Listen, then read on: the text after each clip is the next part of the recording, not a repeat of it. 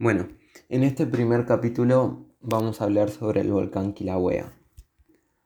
Al igual que los demás volcanes de Hawái, el Kilauea se formó cuando la placa tectónica del Pacífico pasó encima del punto caliente de Hawái, un punto caliente en el manto terrestre subyacente. Los volcanes de las islas de Hawái solo representan la manifestación más reciente de este proceso que a lo largo de 70 millones de años creó la cadena de montes submarinos Hawái Emperador con una longitud total de 6.000 kilómetros. El volcán Kilauea emergió sobre el mar hace unos 70.000 años. Es el segundo volcán más reciente formado sobre el punto caliente de Hawái y el actual centro eruptivo de la cadena de montes submarinos Hawái Emperador. Los primeros registros escritos fiables de la actividad histórica se remontan al año 1820 y la primera erupción documentada del Kilauea ocurrió en 1823 cuando el volcán fue puesto bajo observación por primera vez. Aunque de todos modos se cree que los nativos de Hawái se establecieron en la isla hace alrededor de 1500 años, los registros orales anteriores a la llegada de los europeos en la isla son pocos y los que hay son difíciles de interpretar. Desde 1823 el Kilauea ha sido el escenario de 61 erupciones separadas por lo que se puede considerar uno de los volcanes más activos del planeta. La erupción actual del Kilauea se, remonta al 3 de enero de, de 1983 y es con mucho la erupción histórica más longeva del volcán y una de las erupciones más longevas del mundo. Debido a su ubicación a una distancia de más de 2.000 kilómetros de la masa continental más cercana, la isla de Hawái es una de las islas más aisladas de la Tierra, en términos geográficos, claro. Esta a su vez ha tenido una fuerte influencia sobre la ecología de la isla. La mayoría de las especies presentes en la isla son endémicas, lo que quiere decir que no se encuentran en ningún otro lugar de la Tierra como resultado de un linaje evolutivo aislado, al abrigo de influencias bioéticas externas. Esto hace el, el ecosistema vulnerable tanto a especies invasoras como al desarrollo humano, y se estima que un tercio de la flora y fauna natural de la isla ya se ha extinguido.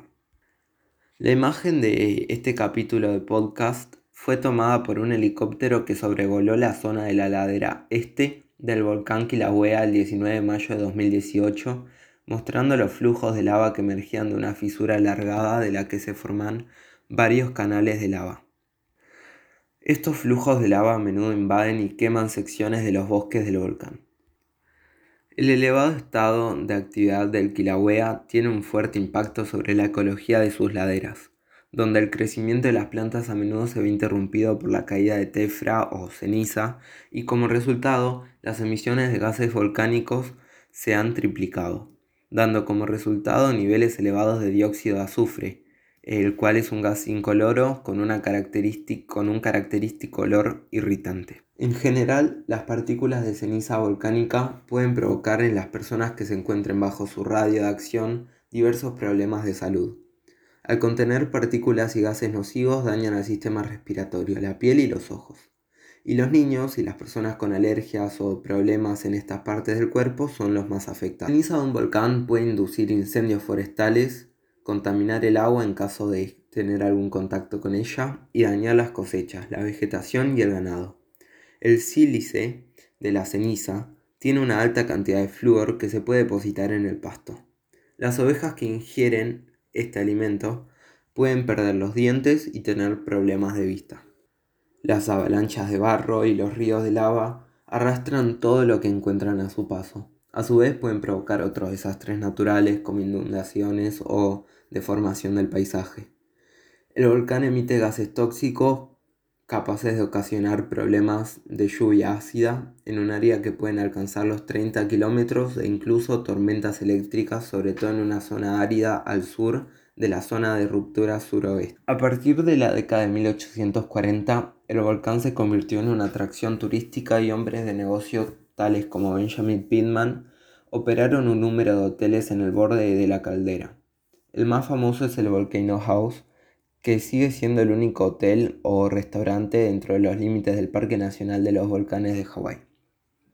Actualmente el turismo se ve impulsado por los sitios tropicales y exóticos de la isla, y el Kilauea, claro, como único volcán en el mundo que es a la vez lo suficientemente activo para ser interesante, lo suficientemente dócil para ser inofensivo y lo suficientemente monitoreado para ser accesible. Es una parte importante del atractivo turístico de la isla. Claro, se dice que es dócil en, en un término turístico, pero sin embargo, como mencioné antes, sigue causando como otro volcán desastres y muchas complicaciones para, para su ecosistema. Hoy en día, el Parque Nacional de los Volcanes de Hawái, eh, y que fue declarado Patrimonio de la Humanidad en 1987, es un importante atractivo turístico y una importante institución para la conservación. Por más de que el volcán Kilauea sea considerado uno de los volcanes más, más peligrosos de Hawái y por lo tanto Estados Unidos, Estados Unidos en sí no, no demuestra una preocupación tan grande en cuanto a esto. Y su accionar tampoco es muy relevante. Em, sin embargo, lo que sí han aportado es a la creación del observatorio, que en la actualidad se ubica al, al borde noroeste de la caldera del Kilauea, que ha permitido su investigación.